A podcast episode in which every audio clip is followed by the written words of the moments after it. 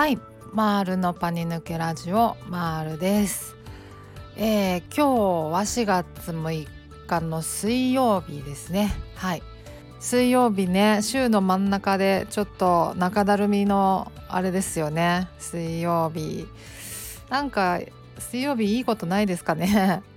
私なんかテレビとかも見な見ないからなんか水曜日のなんか乗り切り方があれがあんまりなくて。私なんか最近あのミステリーという中でのドラマだけは見てたんですよ。月曜日ですけど。でもなんかあれですね終わりましたよね。なんか終わり方どうだっけ？なんか記憶にない。なんかなんか変な感じで終わりませんでした。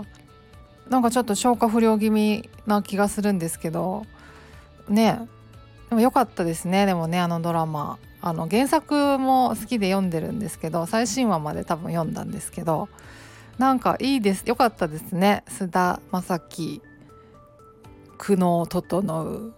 うんうん。なんか想像と違ったけどやっぱなんかいろいろ演技力とかでめっちゃなんかすごいカバーしまくっててよかったなとか思ってます。はい。なんかそんなことはいいとして今日のテーマはですね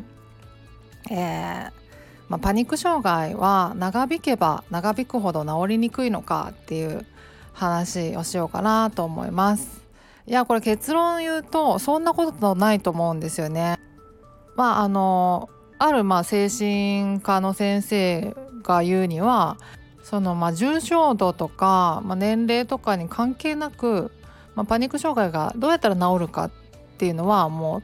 単にその暴露療法というかいかにこうそういう身体感覚発作とか不安あの予期不安とかの感覚にいかになれるかいかにこうそれになれるために取り組むか日頃あの練習を重ねるかっていうことに尽きるっていうことを言ってる人もいるので先生も。なのでいや本当にそうだと思いますね。うん、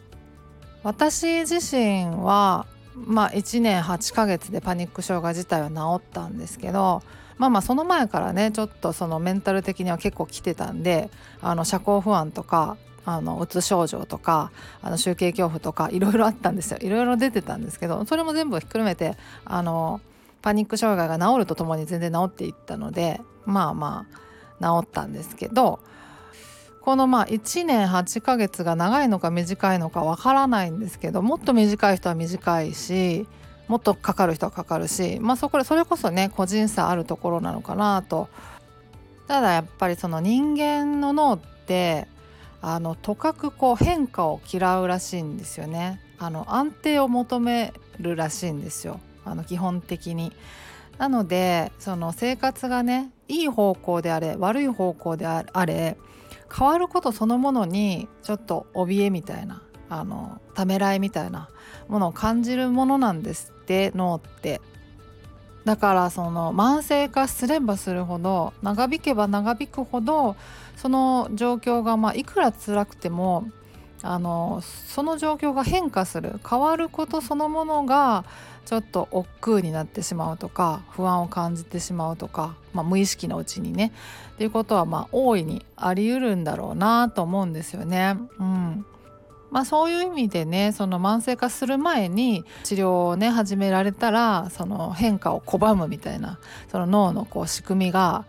あのがっつり働き出す前に動き出せるからあのそういう意味ではねあのフットワークは軽くなるのかなとは思うんですけどまあともあれそのいくらまあ慢性化しても何歳になってもどれぐらい重症であってもまあそれは関係ないって言ってるお医者さんおられるし私もそう思うので、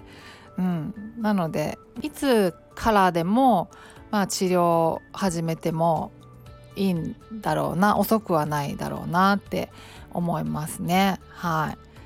まあまあ、さっき言ったみたいに慢性化すればするほど長引けば長引くほどやっぱあのそのシチュエーションが状況が生活が変わるっていうのがそれをまあ脳脳が拒んでしまうっていうのがまあ起こりがちだったりするらしいのであの変わるぞと変わってもいいんだっていう気合はもしかしたら必要かもしれないですね。やっぱり治るってことは本当に生活が結構ガラッと変わりますからね。うん、あの本当一つ一つのやっぱチョイスが変わってくるじゃないですか選択が。まあ、例えばその出かけた時になんかちょっと調子悪いかも体調悪いかもってなった時にパニック障害とかね不安障害とか抱えてる時だったら、まあ、それがそのどんどんどんどん不安になってきちゃって余計こう身体症状が出てきちゃってもうあのすごいしんどくなっちゃうみたいなことはあるかもしれないんですけどそれがもう回復してしまったら全然気にならなくなるってことは本当にあるんですよね。同じシチュエーションでもあの全然気にならないっていう風になるからそうなるとねやっぱお出かけやめて帰るかっていうんじゃなくてお出かけやっぱそのまま続けてあのいろいろ用事済ませようみたいな選択になるじゃないですか。そうなるとやっぱ一日の過ごし方も変わってくるしまあそういうねちっちゃな些細なことから本当に選択が変わって生活が変わっていくので治るっていうことは、うんあのね、暮らしがガラッと変わりますよね。なんかそういう意味でなんかあのそれをやっぱり脳がねどうしてもねあの拒みがちなところはあるらしいんですけどまあそれは気合なのかな？気合っていうとね根性みたいな感じであの良くないかもしれないですけど変われるんだっていう変わってもいいんだ変わるぞっていうそういうねなんかこう覚悟みたいなよしみたいなっていうのもまあまああのその必要な時はあるのかなとか思ったりしますよね。はい。そんな感じです。うん、だからねあの本当長引けば長引くほど治るっていうことがねどうにも信じられなくなっちゃったりしがちだと思うんですけど、うん、でも治ると思います。本当に。遅くないと思います。あのいつあの認知行動療法とか治療とかあの薬物療法も含めていつ始めても全然遅くないと思うので何かこうね一歩踏み出すきっかけみたいなものが得られたらいいなと思ったりしますはい